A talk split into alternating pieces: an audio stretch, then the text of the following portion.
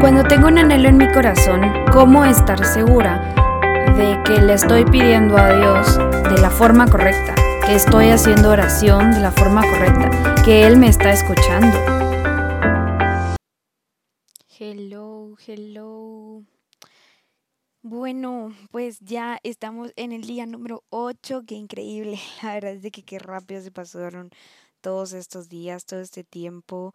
No sé cómo esté tu corazón en este día, pero hoy voy a habilitar el chat em, para que tú puedas colocar, no sé, una frase o un comentario, algo cuando ya escuches esta parte algo que tal vez a ti te haya llamado más la atención de todos estos días y que de pronto puedas apoyar y contribuir con alguien más. De pronto tú buscaste más información sobre un tema o te gustó tanto una cita que fuiste y la leíste completa, algún tema que tú creas que es muy importante y mm, vamos entonces a, a compartirlo como comunidad y vamos a saber ahí qué fue lo que sucedió. Lo que vamos a hacer es de que para no abrir el chat a todos, tú me vas a enviar este tu comentario y esos comentarios se van a volver un, una foto bonita y entonces yo las voy a compartir en el, en el chat cuando ya tenga la foto de todas. Así que, bueno, pues vamos a, a comenzar. Este episodio está muy grueso, muy intenso. Vamos a ver muchas cosas en tu interior y mm, de pronto pues puedan ser un poco incómodas porque como todos humanos vamos a hacer ciertas cosas incómodas que luego nos vamos a nos vamos a deleitar en él y en el Señor, ¿verdad? Y vamos a poder saber y sentir salir de donde estamos para poder lograr llegar más lejos aún de lo que ya hemos llegado hasta el día de hoy. Así que vamos a comenzar y vamos a comenzar haciendo una oración. Eh, te voy a pedir que, cierres tus ojos en, en este momento y esta vez en lugar de nosotros decir algo, simplemente nos vamos a poner en silencio, ¿sí? Vamos a hacer 10 respiraciones. Estas van a ser 10 respiraciones guiadas que vamos a hacer juntos, juntas. Y en el momento en el que terminamos estas 10 respiraciones, nosotros simplemente vamos a quedarnos en absoluto silencio durante unos minutos y entonces vamos a mm, poder tratar de em, compartir de alguna manera con un silencio total para ver qué es lo que Dios nos quiere decir en este día. Así que vamos a, vamos a cerrar nuestros ojos, nos vamos a poner en actitud de oración y vamos a comenzar a respirar poco a poco. Te voy a dar la oportunidad de que tú puedas respirar ahorita o tres veces o, o dos veces las que sean necesarias para ti para y hasta que tú puedas llegar a una conexión profunda con tu respiración. ¿Qué quiere decir esto? Que tú vas a llegar a conectarte con tu respiración y ese momento tú vas a saber que estás conectada porque en tu pecho vas a sentir como tú inhalas y luego exhalas ese aire que entra y sale de tu cuerpo.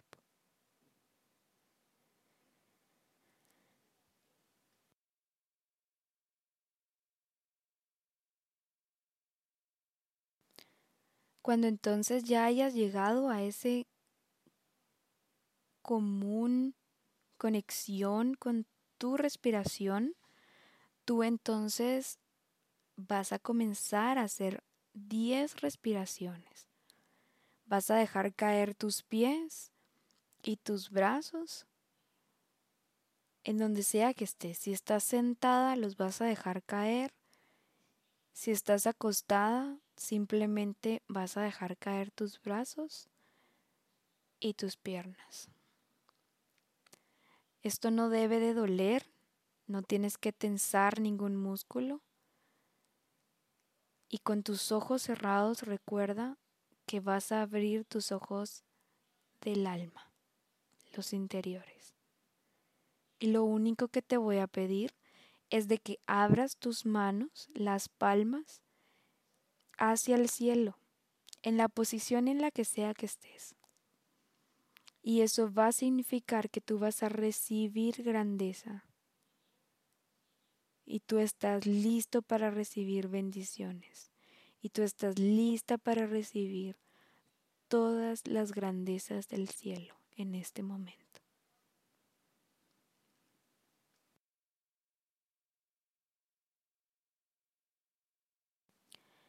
Vamos a respirar profundamente, inhalamos y vamos a contar a tres para poder exhalar. Uno, dos, tres. Nuevamente vamos a inhalar.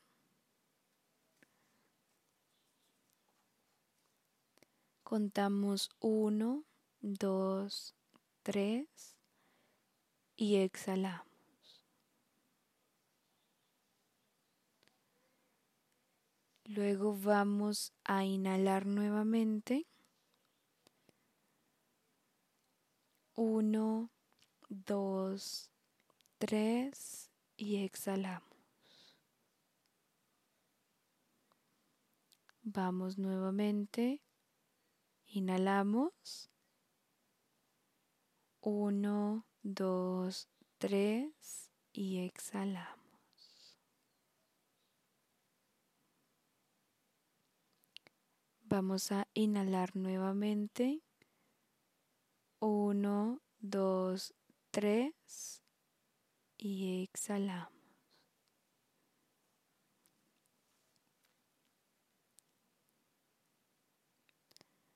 Vamos a inhalar nuevamente.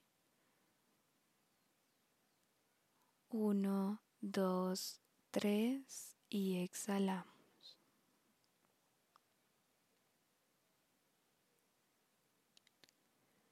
Vamos una vez más. Uno, dos, tres y exhalamos.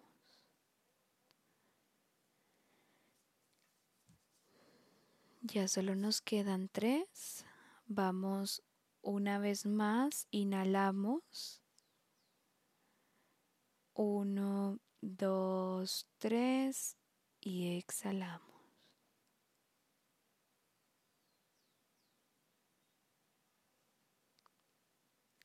Vamos una vez más.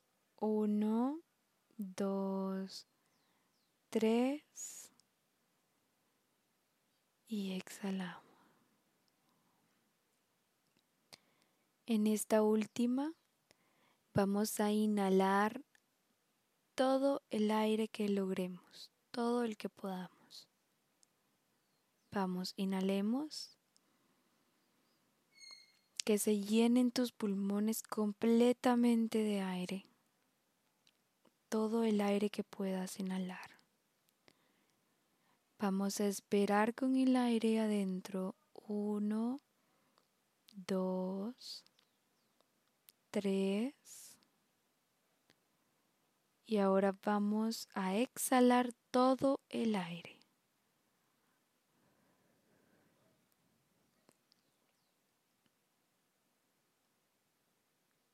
Ahora nos vamos a quedar en un momento de completo silencio.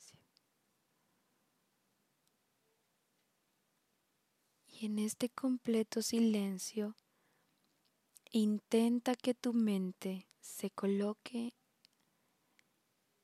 en un lugar en donde nadie moleste. Si vienen a ti pensamientos, negativos o de preocupación, los vas a sacar y vas a volver a concentrarte en un lugar donde nadie te moleste.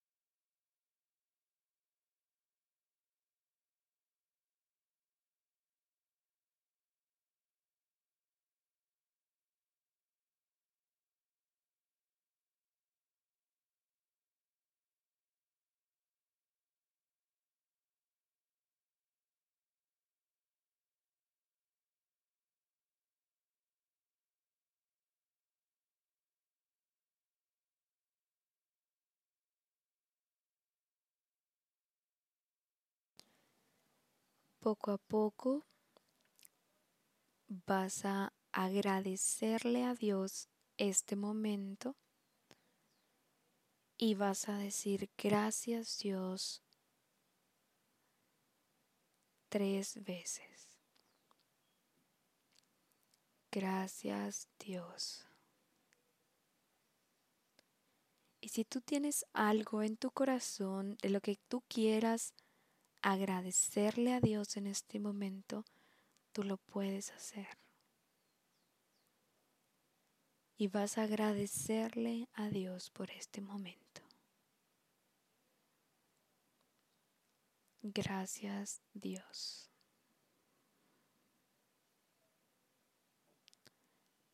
Gracias Dios.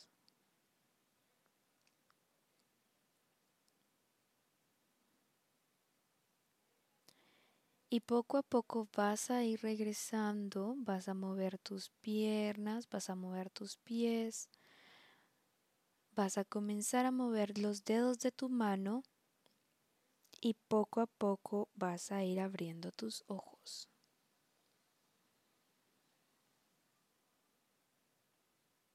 Y para que tú lo sepas y para que también vayamos conociendo otro tipo de oración, a veces y muchas veces vamos a encontrar también a Dios en el silencio.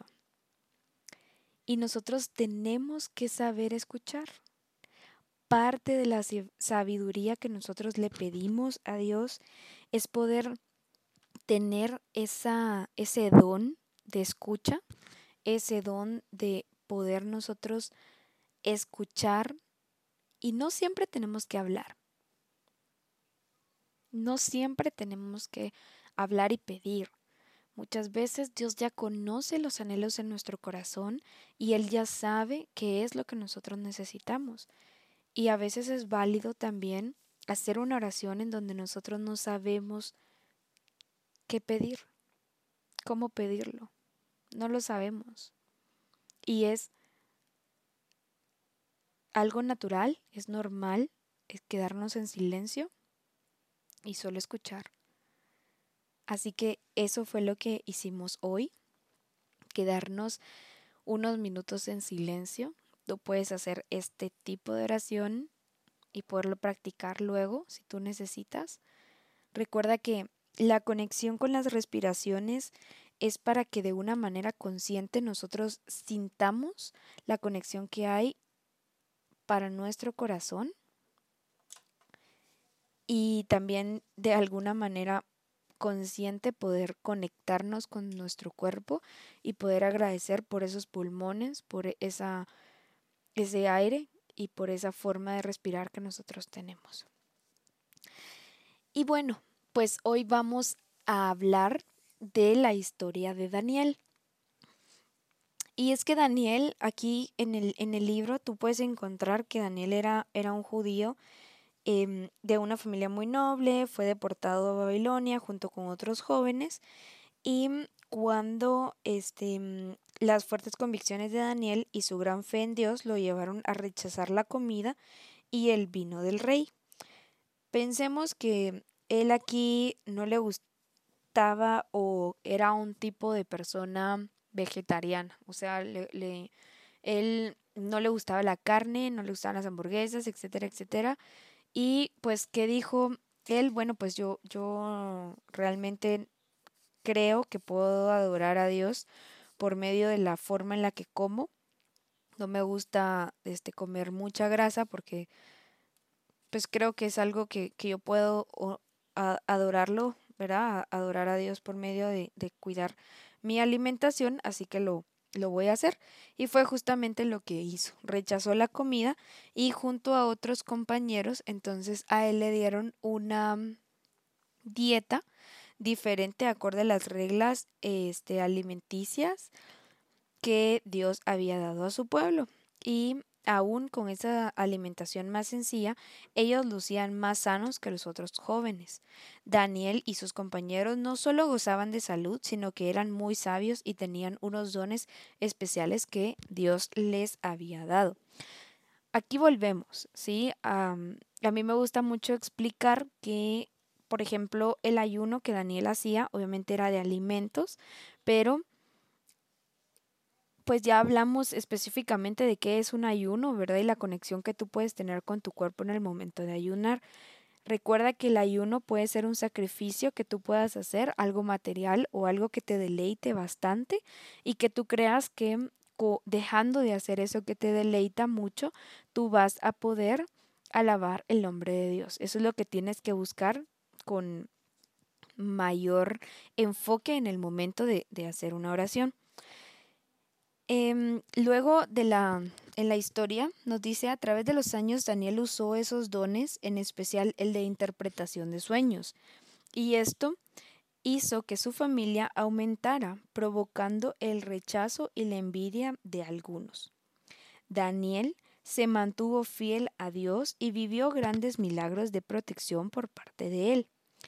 En el capítulo 3 de Daniel vemos cómo Dios los protegió a él y a sus amigos librándolos de morir en el horno del fuego. Daniel temía a Dios, estudiaba su palabra y las profecías. En el capítulo 9 de Daniel, él leyó la profecía de Jeremías, que hablaba de los setenta años de desolación de Jerusalén. El capítulo comienza así. Daniel leyó la profecía y respondió con oración y ayuno. Se paró un día para estar en actitud de humillación total ante Dios. Durante este ayuno confesó a Dios los pecados del pueblo de Israel y pidió misericordia. Esto lo podemos encontrar en Daniel 9 del 3 al 5 y en Daniel 10 del 2 al 3. Y entonces, esta fue la oración y confesión que le hice. Señor, Dios grande y terrible, que cumples tu pacto de fidelidad con los que te aman y obedecen tus mandamientos. Hemos pecado y hecho lo malo. Hemos sido malvados y rebeldes. Nos hemos apartado de tus mandamientos y de tus leyes. Esto está en Daniel 9 del 4 al 5. Y ojo aquí, voy a hacer una pequeña ¿sí? Muy, muy pequeña, este, mm, agregado. Y es que la tarea del día de hoy es ir y buscar, confesarte con un sacerdote. Si no sabes dónde, puede ser que no exactamente lo hagas hoy, ¿verdad? Porque puede ser que hoy ya sea noche y que tú estés escuchando el podcast de noche. Entonces puede ser que lo hagas el día de mañana. Eso está bien. Lo que necesito que hagas en este día de esta tarea es que tú puedas ir con un sacerdote y vas a confesarte. El sacerdote tú lo vas a elegir. Puede ser alguien de confianza o puede ser alguien de cero confianza que no lo conozcas y que justamente por eso necesites confesarte. Pero lo que te voy a pedir que confieses es algo muy grande.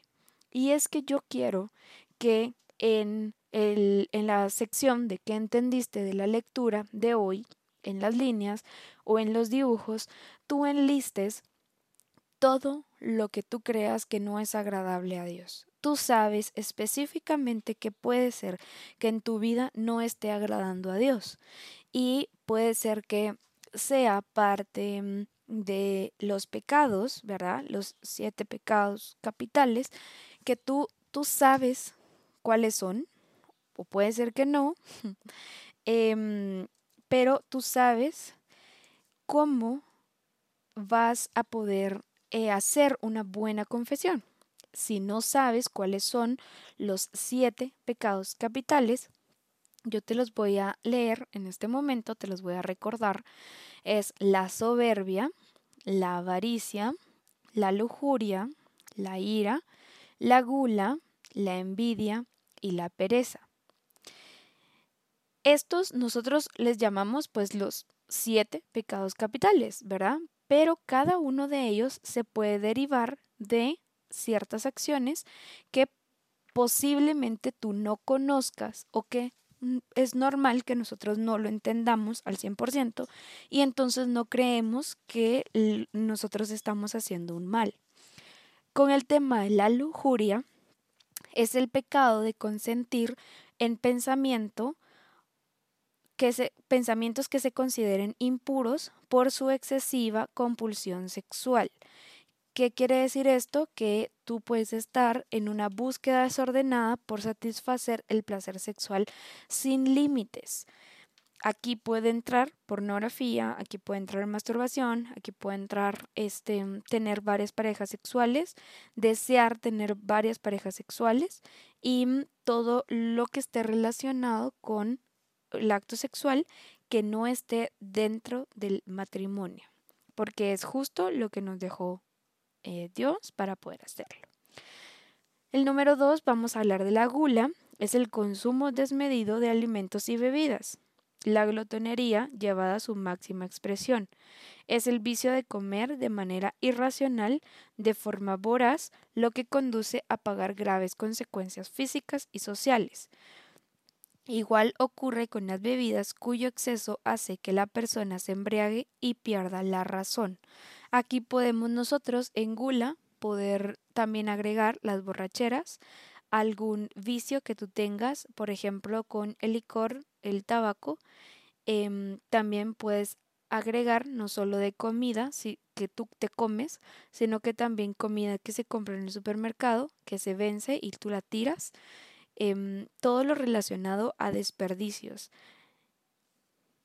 Aquí en Gula también podemos mencionar compras desenfrenadas, compras de objetos que no son necesarios para tu vida, em, en algún momento excesos de gasto de dinero que son innecesarios y también en algún momento situaciones que forman em, eh, como excesos más de lo necesario para poder vivir.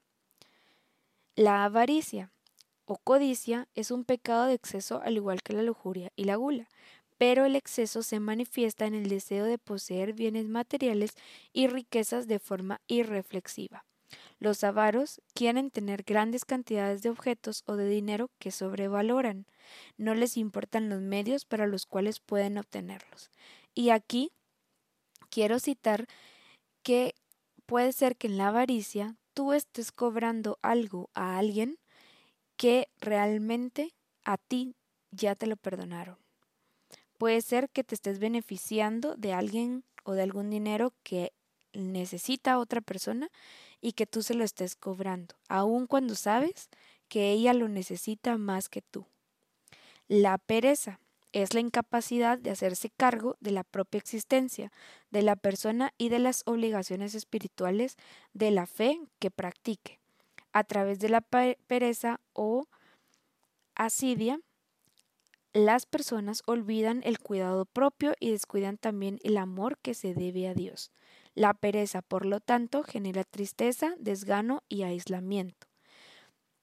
Y aquí, eh, con relación a la pereza, vamos con el tema del desorden, eh, la limpieza física y de nuestro espacio. Y aquí te voy a contar algo muy importante. Y es que normalmente no lo, no los, el ayuno no se hace, ¿verdad? Pero mi ayuno durante este tiempo fue el orden de mi ambiente físico que me rodea, todos los ambientes que me rodean, porque es algo que realmente a mí me cuesta mucho, pero que mm, lo entregué, ¿verdad? El levantarme temprano y poderlo arreglar, este, y poder invertir tiempo todos los días para que el lugar esté lo más limpio que se pueda. Y ahí, entonces yo estoy derivando la pereza. El número 5, la ira, que la ira es un sentimiento descontrolado y desmedido de rabia o de enojo, que puede impulsar a cometer actos de violencia física contra otros o contra sí mismos. Pensemos en cuando nosotros utilizamos ira para nuestras personas alrededor, podemos medir nuestro tono de voz, podemos hacer menos regaños o también cuando vamos en el tráfico, qué tanta paciencia le tenemos a las demás personas. La envidia corresponde al sentimiento de pesar antes ante el bien o el éxito de terceras personas, cómo nos sentimos ante el éxito de otros y también cómo nos sentimos ante el éxito que otros lograron y que era nuestro anhelo obtener. La soberbia es la apreciación descontrolada de nuestro propio valor atractivo o de importancia a los demás. Qué tan nosotros humildes podemos ser ante los demás, sin olvidarnos de nuestros talentos, sin dejarnos a nosotros por un lado, pero qué tan soberbios somos o cómo tratamos a las demás personas. Puede ser también que hayan personas a nuestro alrededor que nos realizan alguna actividad, personas que nos ayudan con la limpieza en el hogar, personas, los meseros de los restaurantes, cómo nosotros tratamos a esas personas. Así que esa es la tarea, ese es el lo que vamos a hacer hoy, que vamos a abrir nuestro corazón. Y esto sale con el tema de Daniel porque hay una fase en la que Daniel se toma la tarea de rechazar la comida y vino del rey porque él mismo lo indica, que en un lugar desordenado no mora el Espíritu Santo. Él quiere un lugar limpio, él quiere un lugar renovado en donde sea capaz de poder habitar y de poder dormir lo mejor que se pueda, lo mejor que se pueda. Y es que ayer justamente yo escuchaba algo muy importante. Y es que imagínense, si a ustedes en este momento les dicen, salgan de su casa y les ofrezco una casa en un lugar que es un basurero, por ejemplo, lleno de basura y lleno de lugares de, de mal olor, de, mm, de desperdicios de comida por todos lados. Y entonces ustedes van a dejar la comodidad de su hogar para ir a habitar una casa que esté sucia. Eso es justamente lo que vamos a pedirle al Espíritu Santo. Espíritu Santo, ven y habita en mi corazón. Pero si tu corazón está sucio, entonces vas a dejar que el Espíritu Santo deje el lugar en donde está en este momento y vaya a habitar a tu corazón que está sucio. Por eso es que vamos a buscar la reconciliación de los pecados por esta manera. Haz un examen de conciencia con los siete pecados que acabo de mencionar y recuerda que para Dios siempre tenemos que estar preparados para recibir las bendiciones y que mejor que estar preparados en un lugar limpio.